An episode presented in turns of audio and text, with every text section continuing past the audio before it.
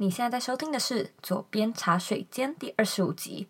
今天呢，我们邀请到的来宾 Ryan 吴冠宏是一位内容创作者、网络行销老师，也曾经呢是一位职业级的德州扑克玩家和教练。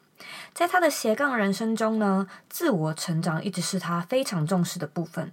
如果你经常觉得自己在追求理想生活，或者是在创业的路上克服得了技术，却没有办法克服心理上的难关，今天这一集丰富的内容绝对能帮助到你。在开始之前呢，我要分享一位粉丝在 iTunes Store 上面的留言。这位听众的 ID 呢是一七三六七三九零是数字。他写说内容很丰富，收益良多，谢谢 Zoe 的贡献，让我的生活更美好，找到人生的方向。By the way，Zoe 的声音很迷人，非常谢谢，嗯，这位听众在 iTunes Store 上面的留言。而且其实老实说，我之前一直都没有觉得自己的声音非常好听，所以呢，假设你对自己有一些呃不满意或者是没有自信的地方，搞不好别人不是这么想的哦。那当然，如果说你喜欢《左边茶水间》这个节目的话呢，我也想要麻烦你帮我到 iTunes Store 上面打新评分，并且留言，还有不要忘了订阅以及分享给你认为会需要的朋友哦。在今天这一集节目里呢，Ryan 会和你分享他是如何排解负面的情绪，如何面对低潮，如何规划人生，甚至是如何投资你的生活，达到财富和心灵上的自由。如果你想要看这一集的文字稿呢，请在网址上输入 z o e y k 点 c o 斜线 Ryan 五，呃，拼法是 r y a n w u。准备好了吗？让我们一起欢迎今天的来宾 Ryan。今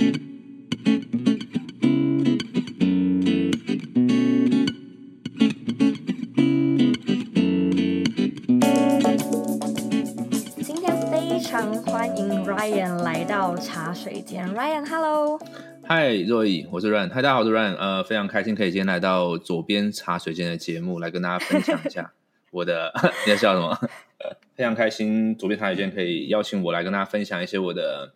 创业经验、一些社群的经验，跟如何啊、呃、利用一些生活上的小技巧，把生活过得更好。嗯，那我们就来聊聊你是怎么开始的，还有呃，你现在呃在做些什么呢？OK，呃，有些朋友可能不是很认识我，我也简单自我介绍一下我在做的事情哈。现在你在 YouTube 或者是 Facebook 找一些社群行销或者是生活策略的影片的话，常常看到看到我的身影哈，所以我现在有人会以为我是。专职在做 YouTube 或者是 Facebook，但是其实我过去是一名职业的德州扑克选手，呃，做了大概七年的时间。嗯、那在做德州扑克的时候，我就发现到，无论你是做哪一行了，像现在不是很流行讲斜杠吗？哈、哦，斜杠有很多各个不一样的身份。嗯、我觉得不管是哪个身份，就是自我的管理都是很重要的。所以过去我在做德州扑克的时候，我就研究很多很多自我管理的方式跟策略。那大概在三四年前，我呃转换方向到组织行销、到网络行销上面的时候，我发现说，其实不一样领域，但是概念是一样的，所以我就决定说，我要开始把我日常生活中学到的生活策略或者行销策略都忠实的记录下来，嗯、因为我在想，如果在这个世界上有个人可以看到，然后而得到帮助的话，诶，那就是很美好的一件事情嘛。那当然，另外一方面，嗯、我发现到。呃，社群网络是现在不管你要经营哪一个事业，都是一个很重要的武器了。所以呢，呃，就两个方向咯。一方面为了记录，一方面呢为了拓展我自己的事业，我就开始录我的 YouTube 频道。大概在两年前的时间吧，两年前开始录，录到现在，现在大概有四万多个订阅。那但是我一直没有很专职在做，所以这可能是我明年嗯蛮重要的一个计划，会把这个频道经营的很好。了解，所以你的 YouTube 频道呃，主要是在讲有关自我成长和网络上创业的事情，是吗？对，因为呃，其实斜杠这个名词在这一两年很红嘛，对不对？但是如果要说起来的话呢，我觉得我应该是算一个资深的斜杠啊，就是从十多年前我就下定决心说这辈子不要上班哦，所以呢，那个时候就。想了很多各式各样的方法来赚钱，有做过家教啦，然后有开过一个小的家教班啦，做投资、做投资啦，股票期权的交易啦，然后才接触到德州扑克嘛，哈、嗯。所以其实这一路过来呢，呃，我就像我刚刚讲的，我觉得自我成长太重要了。就是像现在大家可能像听 Zoe 的节目或者看书，都是希望说可以得到更多的策略，然后可以可能赚更多钱啦，或者生活更更快乐嘛。但是我始终相信呢，就是成绩一定在成长之后。就是如果我们可以很 focus 在自我成长，啊、呃，更自律啦，然后呢，把自己的健康啦、呃情绪啦这些东西管理得更好，其实成绩都是一定会出来的。所以，呃，我相信如果你是 focus 在赚钱那上面的话呢，不如把那个专注力 shift 到自我成长，那么呢，赚的钱自然就变多了。我太同意你说的这段话了，因为其实在我呃开始我也想要做个人品牌之前，我就一直在犹豫，因为呃我像你一样就觉得自我成长非常的重要。就是虽然我想要讲品牌，可是我觉得很多时候其实，例如说你呃不敢开始，那个不敢是一个心理的障碍。或者是呃，你一直没有办法跨出你的舒适圈来做你真正想做的事情。那其实尽管你很有技术，你还是过不了心里的那一关。所以我后来就决定啊，两个都来讲好了。对，你刚刚讲到那个，我觉得很很很同意。因为说穿了啦，说穿了，觉得说赚到更多钱，或者是说个人品牌怎么经营，有的时候我们用观察的，也大概知道说要做哪些事嘛，对不对？因为这个世界现在已经没有什么没没没有什么秘密了，都是透明的。可是我就在常，在想啊，为什么呃事情的道理那么简单，但执行却好像蛮困难的？所以呢，啊，一定是在心智上面，在这个 mindset 上面有一些问题要修炼。那这就是个人成长里面很重要的一块了。所以我我自己给自己的要求是说，哈，无论在什么阶段了，像我我。过去两年可能看的书是特别多的，一年我每年每每个月大概会买十几二十本书吧，然后我会用我的 Smart Reading 的方式快速的去浏览，嗯、所以我还是要求自己的第一标是一年要看一百本以上的书，希望看到两百本。我觉得这些花时间在买书看书上的投资啊，都为我带来了不知道几倍的收益，嗯、这就是个人成长的的好。那我们来替一个粉丝问一个问题。好，太好了。粉丝 Debbie 想要问说，在追求理想生活的路上，你遇到最大的瓶颈是什么？然后你是怎么克服的呢？这可能是八年前了，在做那个德州扑克的时候。呃，嗯、我我觉得整体来看，它不是不是我最大的一个障碍，可是，在那个时候是遇到一个很大的瓶颈。但是德州扑克很好玩，是说它有技术也有运气。所以，呃，很多时候你你做个人的成长啊，技术的进步，你呃这个变得更会打了，在牌桌上你做出更好的决定了，并不代表着今天你会有更好的结果，因为短期间有运气的波动嘛。嗯、其实你看跟这创业很像哦，就是说你你做一些事情，嗯、但是短期间它不一定会反映出来，这时候你开始怀疑啦，说哎，那我到底有没有调有有没有调整正确啊？我到底有没有上到正确的课啊？我这个现在学到底对不对？我方向对不对？就会怀疑嘛，对不对？好，那有的时候更麻烦的是，嗯、你做了很多的努力跟学习，结果突然给你一个很糟糕的结果，那个时候你其实会很很彷徨的哈。因为那个时候我本、嗯、我本来念台大嘛，然后、嗯、我我我也不是本来念台大，一直念台大，只是那个时候我为了德州扑克，我休学休了一年，就是为了要、嗯、啊，就是追逐我的这个我喜欢的事情这样子。那当然，你心中会有些怀疑啊，嗯、觉得说，哎，这样到底是对还是不对，对不对？但是我我始终蛮相信我的事情啊，所以我还继续做。但是我记得有某个晚上，哦，呃，印象蛮深刻，那个晚上啊、呃，输了蛮多钱的，哈 哈就是就是很很直很实际，是因为德州扑克上的分数就是金钱嘛，对不对？那那个是我还蛮年轻的时候，那呃，一个晚上我记得输了一万多美金，那对于那个时候的我来说是很多的钱。就是一个你看二十出头的年轻人啊，说一万多美金，那我没有过那个经验，所以那一次的感觉呢，是有点觉得说啊，我好像搞砸了一些事情，我好像嗯，嗯，就是回过头回过神会觉得说，怎么会发生这样的事？为什么我一直强调要自律，要有一些管理，结果啊、呃，我还是没有做好，这样就是会有一些责备吧，给自己这样，在那一个晚上这样子，嗯、那。呃，可是那一次的经验给我很大的启示，就是说，因为在那个当下，你知道吗？你你呃，德州扑克的玩家有点像是现在的斜杠那种自我工作者，就是说你没有老板可以报告嘛，嗯、对不对？然后你你你犯了这个错误，其实也没有人会跟你说什么，也只有你自己知道，对吧？但是你现在得面对喽，就是只有你自己可以决定明天你的公司，你的艺人公司该往哪个方向走。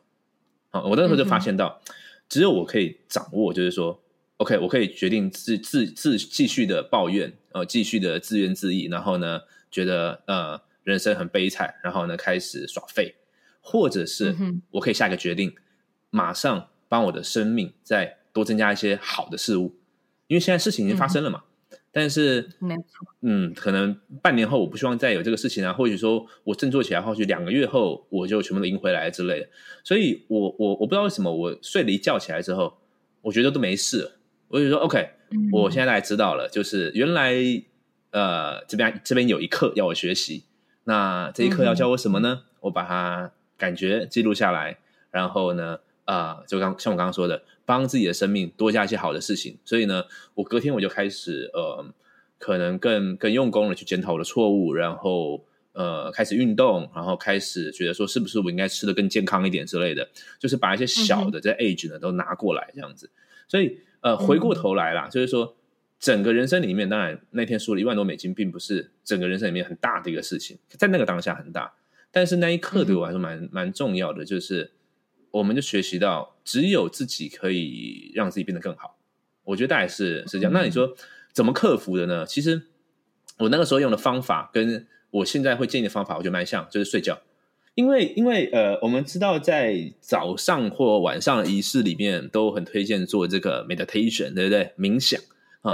那我忘记在哪里看过了，我也不确定这是不是正确的 quote，就是讲可能达赖喇嘛或者谁说睡觉是最好的冥想。当然我我知道在很多派别上可能有一些不一样的的定义啊，但是我觉得那个时候是你你需要把思绪转换到另外一个方向的，因为睡觉是在睡觉，嗯、但是似乎经过科学的研究，它并不是真的呃没有在运作，你你所有的意识啊潜意识在那个时候会做一些其他的运作这样子，所以我觉得如果遇到个问题啊，嗯、我我的策略会是这样，就是听众朋友可以这样做，拿出一张白纸啊，然后呢把所有的思绪都倒出来，写写写写写写满。嗯写满之后呢，你没有思绪了，对不对？你看，你可以，你可以思考，然后呃睡觉。起来之后呢，会有新的一天，然后你会发现你可以，你有那个希望可以做到所有你想完成的事情。我刚刚一直笑，因为 如果说有朋友来问我的话，我通常也都会说睡觉，因为我真的发现睡觉对我来说超级无敌有用。但是有一些朋友听了就会觉得，呃，很好笑啊，为什么为什么是睡觉？然后呃，老实说。我其实也解释不出来。那你刚刚做了一个很好的解释，可能是基于达赖喇嘛有说过的话，就是可能你身体有自己在运作，所以可能会代谢掉一些你自己身上的一些负能量。每一次我只要一睡觉起来，我真的都都不生气诶，可能前一天晚上跟跟男朋友吵得多气，然后呢，你其实 计划呢想要继续冷战，可是老实说，你起床之后，你真的已经没有再那么生气了。是真的。我我觉得这个很很很有用，不过我再补充一个方式，就是看书。看书对我来说是最好的我的一个仪式啊。我我觉得每一个人在遇到瓶颈的时候啊，都要练习用某种仪式去去脱离那个状况。那像徐佳小时候好了，或者说不说小时候，可能有些人是这样做，就是他会去喝酒，或者是呃跟朋友去就是。做一些白色的事情，这样之类的，或者或者看看电视、看 Netflix、看三天三夜这样，有遇到挫折这样子。那可是我觉得仪式的选择很重要，嗯、就是这个仪式它有几个特色，就是呃脱离低潮的仪式呢，它其实需要短，然后呢需要是正向的。所以说你看哦，假设我遇到低潮了，一个人是睡觉，一个人是喝酒，那喝完酒的人呢，他其实身体没有得到充分的休息嘛。所以他可能这个低潮会拉得更长，嗯、可是睡觉是一个对人很好的事情，所以他就会就会加分嘛。嗯、那看书也是，其实我在绝大多数，如果现在好了，生活中呢，有一些哎觉得比较困，就是比较彷徨，或者说哎觉得比较压力比较大的时候呢，我一定是看书。看书会让我在二十分钟之内吧，嗯、马上进到另外一个状态，然后就比较平静。对对对，然后像刚刚讲到负能量有没有？有本书叫做呃《The Power of Now》。呃，当下的力量、啊、是，不过那那书就蛮有些人觉得，哎，好像看的不是很懂啊。可是，可是里面讲到的东西，就是把把把我们的的意识啊什么带到当下，是我觉得现在我正在修炼的事情啊。如果现在是可以修炼好，我我相信可以有更更快乐、更幸福的人生。所以这些也跟我们的听众分享一下。嗯，所以总结一下，Ryan 推荐，如果说你正在遇到低潮的话呢，你可以试试看，呃，把这些心情写下来，然后去看书或者去睡觉。那我自己的话也是大推睡觉，然后还有一个我会做的，我可能是大哭。哦，真的。但是呢，我对我大哭之后就会好超快，就这对我来说是一个蛮好用，然后我也会写下来。嗯哼，对对对，就是我会先写，然后写完呢，我就尝试着让自己有一个情绪的抒发，然后去睡觉，隔天马上好，绝对好了。哇，那不错，那不错，找到找到这种仪式，我觉得蛮蛮重要的。那么，呃，我来帮另外一个粉丝问下一个问题。呃，文博，文博想要问你说，想要实现你那样的生活形态，需要每一天做哪一些事情才能够做到呢？像现在这个问题啊，嗯、呃，文博嘛，对吧？呃，问到说想要实现我这样的生活形态，我我想要先回答一点哦，就是说，就是你指的是什么样的生活形态呢？我为什么要这样问？嗯、你知道吗？就是事实上，听众朋友们或者有在 follow 我频道的人，嗯、其实并不是那么理解我的生活形态嘛，对吧？是、嗯、是透过看到是通过那个社群媒体嘛，对吧？然后看到我的生活大概是什么样子。可是这个东西蛮危险的，因为嗯，这不是全貌，这不是真相。我们有的时候看很多的 IG 或者是 YouTube，看到一些人的生活，其实大多数的时候，人们是倾向表现出较好的那一面。那当我们看到很多较好的这一面的时候，我开始我开始想要呃去追求了，就是说哦，我的生活没有你那么好，我想要跟你一样好。但是事实上，我们也不知道他背后到底承受的是什么，或者他有没有一些不好的事情没有没有没有这个呈现出来。当然我，我我很乐意分享我每天做什么事情，然后我也很乐意分享背后的一些真相。但是我鼓励，就是我也提醒我自己啊，在看到一些 social influencer 的时候，我们我觉得我们我不太想要呃盲目去追求他们的的样子，因为那很多很多时候那不是真的。不过还是感谢文博问这个问题，就是呃我的生活心态每天要做什么事情。那就像我说的，我是一个。资深的斜杠嘛，哈，所以从从十多年前开始，我就我我是我是都没有上过班，所以呃，每天起床之后呢，我就是想办法去进行我正在进行的 project。像我在做德州扑克的时候，我就试着把牌打好，然后学习做教学，然后我们有做代理，所以把这个公司 run 好。那现在的话呢，我就是把我的我自己在做组织行销的组织经营好，跟我的 personal branding，所以。要呃做什么事才可以做到这些事情呢？我觉得第一件事情呢是先定义设定清楚你的目标。我会用个快，我会用个技巧叫做心念快转。那快转就是说，呃，假如说现在是十一月的几号哦，我不知道看你是哪一天听到，那你要去想哦，呃，六个月后可能是二零一九年的嗯六月三十一号，那个时候的你正在过着什么样的生活？那个时候的你感受是什么？因为你现在所做的一切的决定是连接起来之后要实现那个时候的你嘛？但是如果那个时候的你定义并不清楚，那其实你现在做什么都没差。只要目标模糊，你其实每天做什么都是都是 OK 的。但是目标清楚的话就不一样了。这就是啊，呃，《与成功有约》史蒂芬柯维里面讲到以终为始嘛。哦，所以今天如果定义清楚了，诶，那我们就可以讨论行动了。像举例来说，如果我现在呃要去呃忠孝东路四段。我输入 Google Map 了，那个路线才会出来嘛。但是如果没输入的话，嗯、这个 Google Map，你想问我说，那个问你会怎么用？我说怎么用都可以咯。你想去哪再说嘛，哈。所以先定义目标。嗯、一个斜杠，他一整天可能有十二个小时工作时间，好了，一个月降下来有三百六十个小时。假设没有休息的话，算三百个小时好了。这三个小时我需要在行动前先分配，嗯、分配说几 percent 要到什么时间，几 percent 要到什么时间，最后才会出我要的结果嘛。哦，所以要实现我的生活形态，最重要的事情要先计划。刚刚第一个是目标，嗯、对不对？第二个是计划，对不对？嗯、那对应到目标之后呢，就需要透过计划把它确实的安排到行事历里面，确保它一定会发生。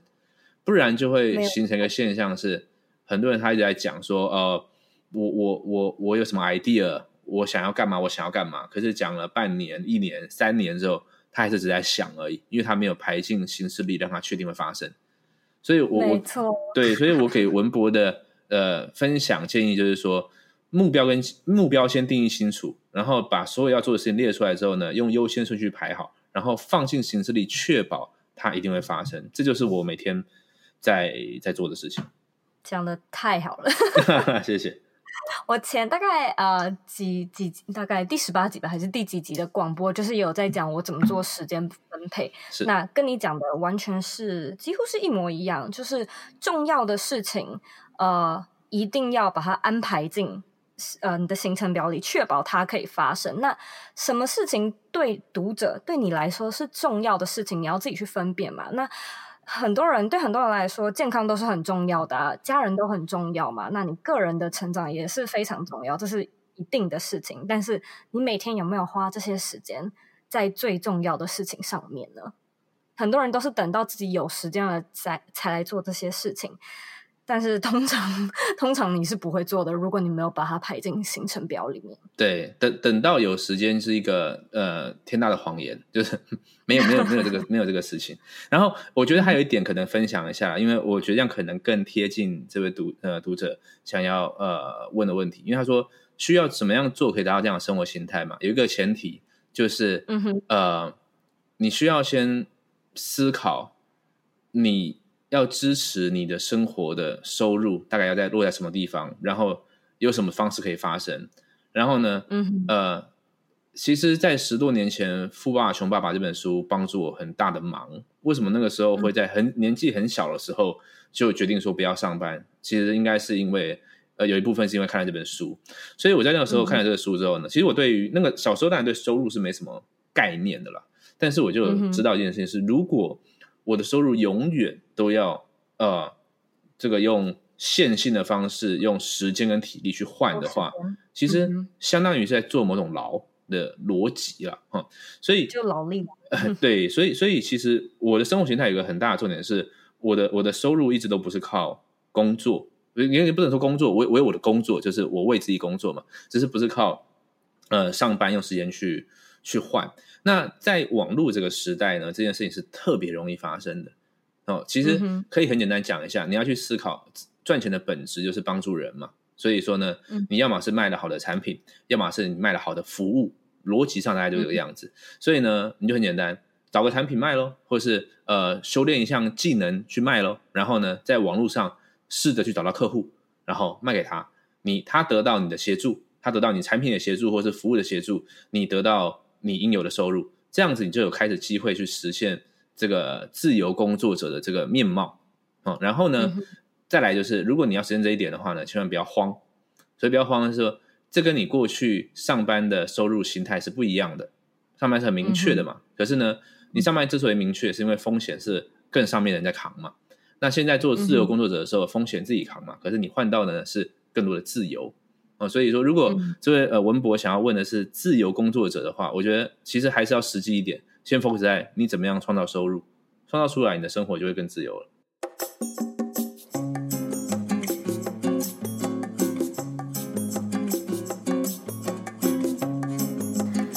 休息一下，进广告。你加入我们的脸书私密社团了吗？如果你喜欢今天的节目内容，欢迎到脸书上搜寻“理想生活设计”，或者是在网址上输入 facebook.com 斜线 g r o u p s 斜线 z o e y k 点 c o。我们会在那里做节目后续的内容讨论。然后，呃，你也可以在上面发表你对节目的看法以及希望我们做的内容。期待在社团里见到你。广告结束。那我们回到节目里喽。那呃，粉丝抹茶他想要问你说，如果呢，读者像你一样想要在网络上创业或者是建立个人品牌的话，有什么样的获利管道可以让他们可以创造呃被动的收入呢？被动收入这个字现在很多人在提，对不对？但是其实我我倾向不讲这个字，原因是因为收入我们就讲了嘛，它是帮助别人的结果。哦，那我我如果创造了价值，我我卖了产品，我的应该是这样讲，我贩卖的产品和服务一定要解决别人的问题，或者是满足了别人的需求，那么我就正好赚到钱，我就有收入。OK，那什么叫被动收入呢？言下之意就是我被动性的就帮助了一些人，对吧？但是我不认为那个是所有人一开始要 focus 的事情。我们应该先 focus 在主动的收入。当你你主动的收入，然后呢，你建立在一个对的平台上面，你试着去创建一个系统。像为什么呃，像一般讲到被动收入，可能会讲说像房租啦，或者是企业家这个《富爸爸》里面也讲 ESBI 嘛，这个 B 那个地方的收入，可是他势必是在前期的时候做了很大量的努力，做了一些事情，他才有办法在后期的时候被动帮助人家，对吧？所以，如果初期就 focus 被动啊，我觉得可能会让我们的这个行动歪掉啊，这是我我自己的想法。所以我，我我我呃，与其分享被动收入，我就分享收入好了。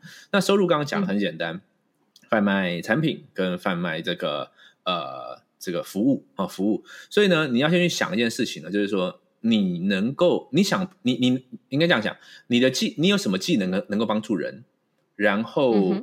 嗯你想要帮助什么样的人？因为这跟你的个人品牌有关系。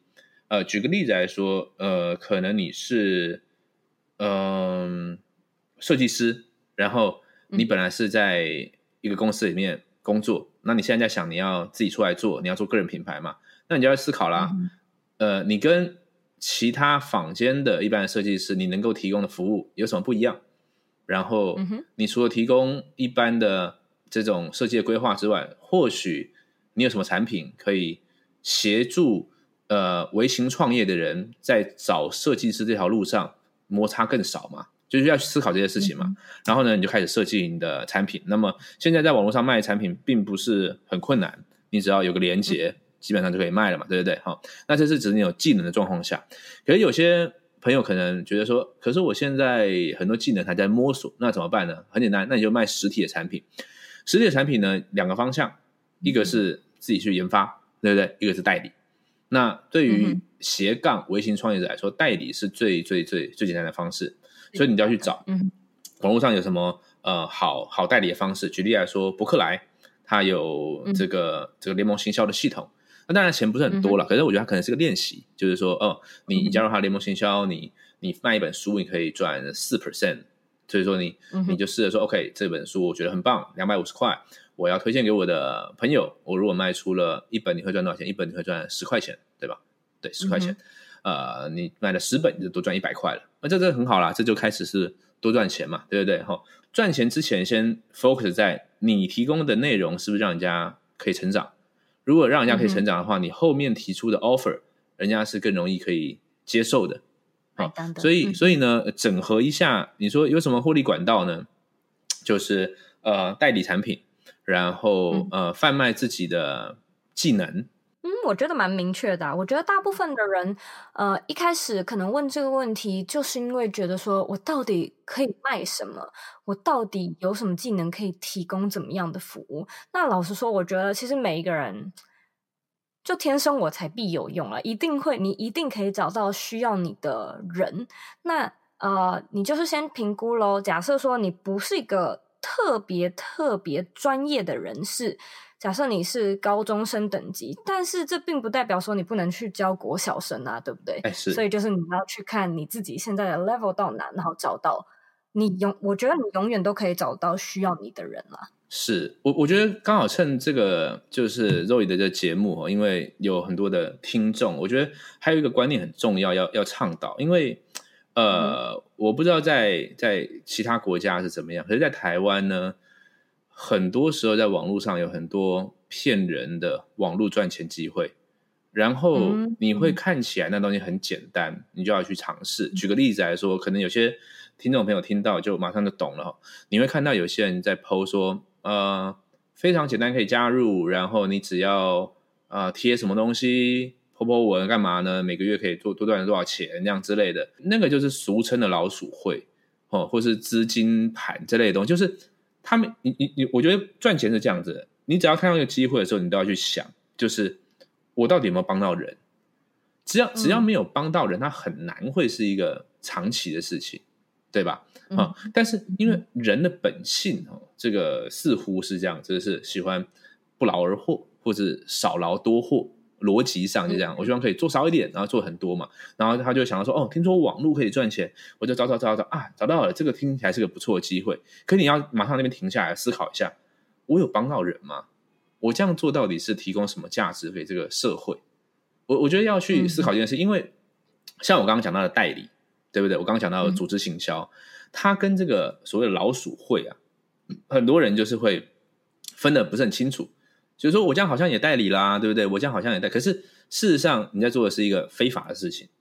呃，所以呃，我觉得在你接触到任何机会之前啊，啊，或者进行之前呢，你要去思考一下，我有没有帮到人，我有没有解决别人的问题，满足别人的需求。像刚刚讲博客来的概念，如果你有看一本好书，然后呢，别人经由你的推荐，他真的也享受到这个书提供的内容，那你是不是给他帮助了？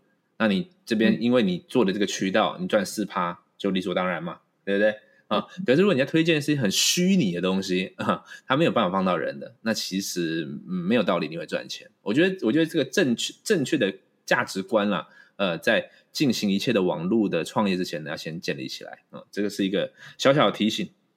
那如果说我们平常呢有一份正职，你认为最快能达到财富自由的方法会是什么呀？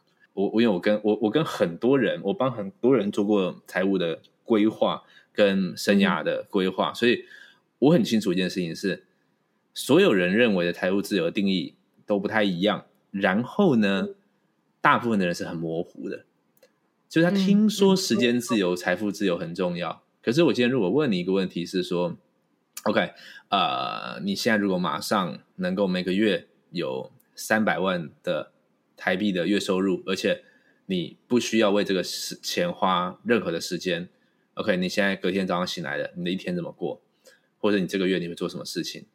其实很多人这个时候是完全卡住的，嗯、就是说我在追求要赚更多的钱，嗯、但是那好多好，那我们现在快转了、啊？你赚到了要干嘛？然后有些人会说，嗯，我应该会投资。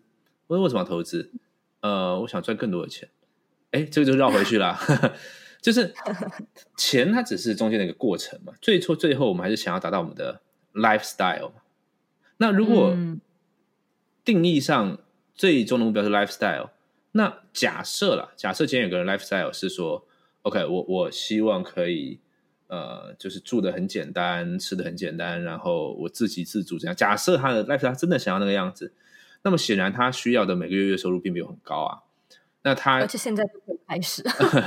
对，所以所以呃，我觉得要要这个问题，它比较重要的是要先定义，跟跟我们跟我们刚刚讲到追求那个。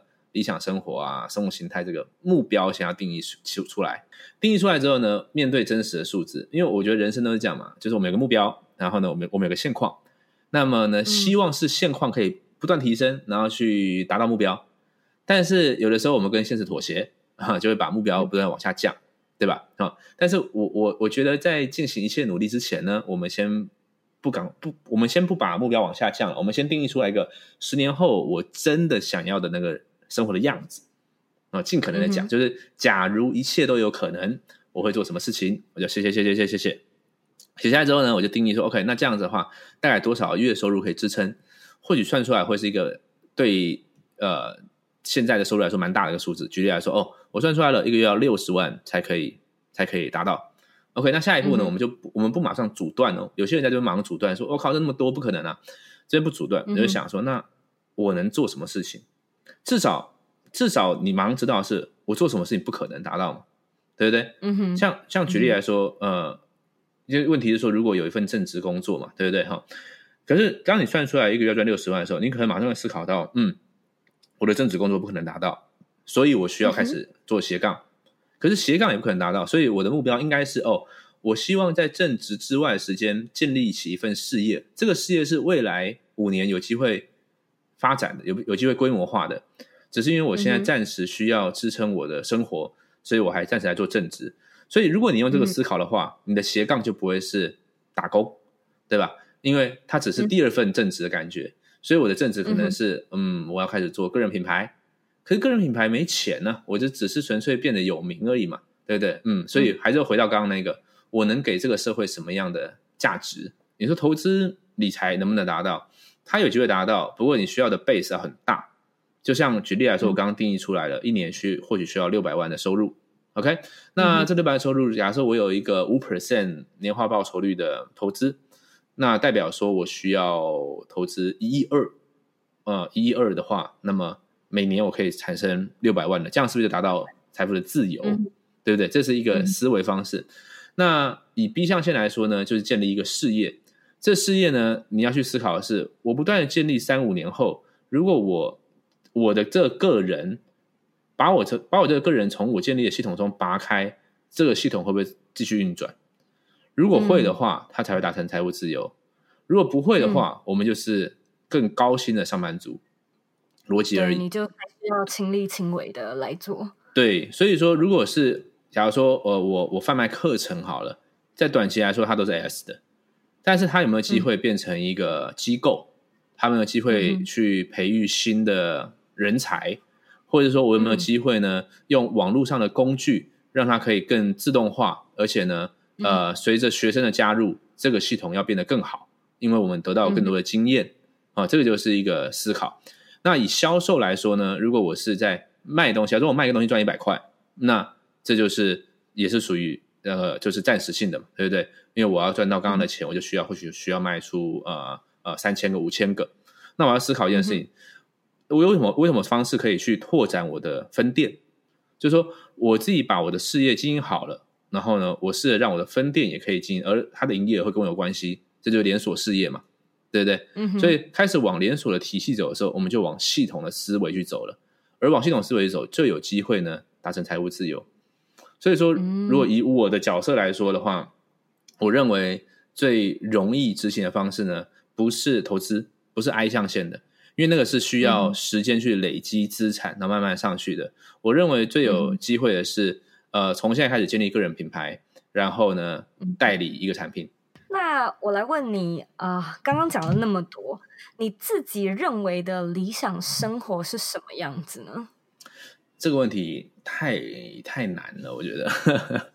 到现在的话，我我你讲到这个理想生活的时候，我第一个浮现的字是 happiness，是觉得说、嗯、呃，最终可以达成幸福快乐，这个是我觉得最最重要的。那我就在思考，那、什么东西让我幸福快乐呢？事实上，有的时候蛮简单的，对不对？嗯、可能是就家人的微笑啦，可能是呃。你可以没有压力的在做，呃，自己喜欢的创作啦，这个都是对吧？但是这样子去讲呢，嗯、又跟我另另一部分的我是有呃冲突，不能说冲突，因为在我心中始终是有一部分的我是我想要成就很大的事业的，嗯哼。可所以说这个问题，我说我觉得很难，因为成就很大的事业，它是不是在定义上不见得跟理想的生活是画上等号的？因为我相信这个世界上也有些人，他是过简单的生活，嗯、然后，嗯，他的心灵是很富足的，对吧？所以回到我自己身上，嗯、我认为在这个当下，三十岁的我认为的理想生活呢，就是发挥一切我的潜能呢，把我呃眼前的事业经营好，但同时呢，在四个面向不能失去平衡。什么面向呢？健康，呃，家人。然后，呃，财富，呃，跟就是你的个人目标的追寻，达成一个平衡。然后呢，嗯，不要白白的过这一生，这是我目前的理解吧。不过，或许我十年后会有新的理解，也不一定。那如果说大家对你的品牌感兴趣的话，应该要去哪里才找得到你呢？OK，呃，到 YouTube、Facebook 跟 IG 都可以找得到我。那你可以打呃 Ryan Wu。呃，四四四四，然后加四个四的话，更容易找得到我。Ryan Wu 四四四就是 R Y A N W U，然后四个四。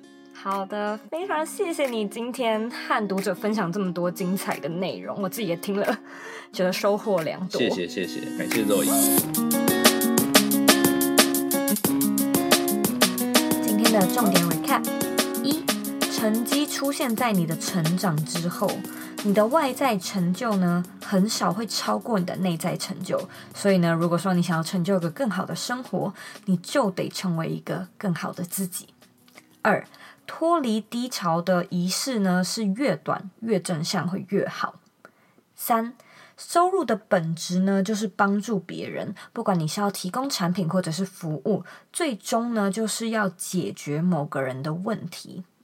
四，在赚钱之前呢，你应该要先思考你提供的内容是否对读者有价值。五，先定义出你的理想生活，再来规划你的财务自由之路，会更实际。我非常喜欢这一集的节目，不只是因为 Ryan 提供的理财还有人生规划的方法呢，非常详细、非常丰富。我更喜欢他以自己的例子和大家分享，说他是如何从低潮中站起来，解决问题，make things happen。你可以看到哦，就是一样米。养百样人，有些人他面对低潮的方式呢，可能是喝酒、找朋友诉苦；那有些人呢，可能是睡觉、旅行或者是写日记。不过呢，你也可以发现，虽然说在这么多的样貌中，只会有两种类型的人，第一种呢，就是忽略问题；第二种就是解决问题。忽略问题的人呢，就像是呃只会吃止痛药的人，他们可能会透过喝酒或者是短暂性的抒发，去掩盖背后真正的问题，就是以为情绪过了，整件事情就过了。那有些人呢，他则会勇敢的。面对问题的根源，去想说，嗯，是不是要开刀才能根治？我得做哪些事情来完整的解决这些事情？如果说不能改善、不能弥补的话呢，我能够如何修复自己的心灵，重新的让我的人生变得更美好？世界上啊，有很多很多的事情，其实发生了就是发生了。例如说，被劈腿、分手、被炒鱿鱼、离婚，甚至是。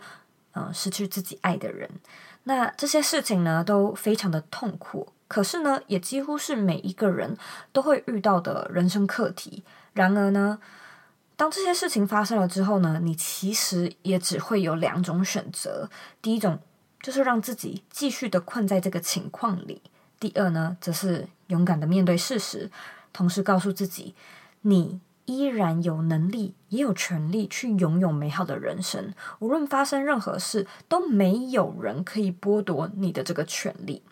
因此呢，虽然这一集节目里面分享了很多财务规划，还有品牌经营，但是我诚心的认为，个人成长它才是一切的根本，而这也是我一直在努力推崇的部分。想要有理想的生活，你得先成为一个更理想的自己哦。非常感谢你收听这一集的内容。如果说你有任何问题，或者是你有想要讨论的地方呢，都可以回到我的网站上面。我的网址是 z o e y k 点 c o。你也可以截图这一集的节目分享到你的 Instagram 上，你可以标记我，你也可以标记 Ryan 的 IG，让我们知道你有在收听。最后的最后呢，我知道你非常的忙碌，我也知道呢，你可以去做很多其他的事情。但是你却愿意花时间来收听这一集的广播，所以我真的是非常非常的感谢你。现在呢，我也想要请你再花三十秒的时间，好好的思考一下。如果说你想要创造一个属于自己的排毒仪式，那会是什么呢？把你的答案分享到这一集的原文里吧。我们下次见喽。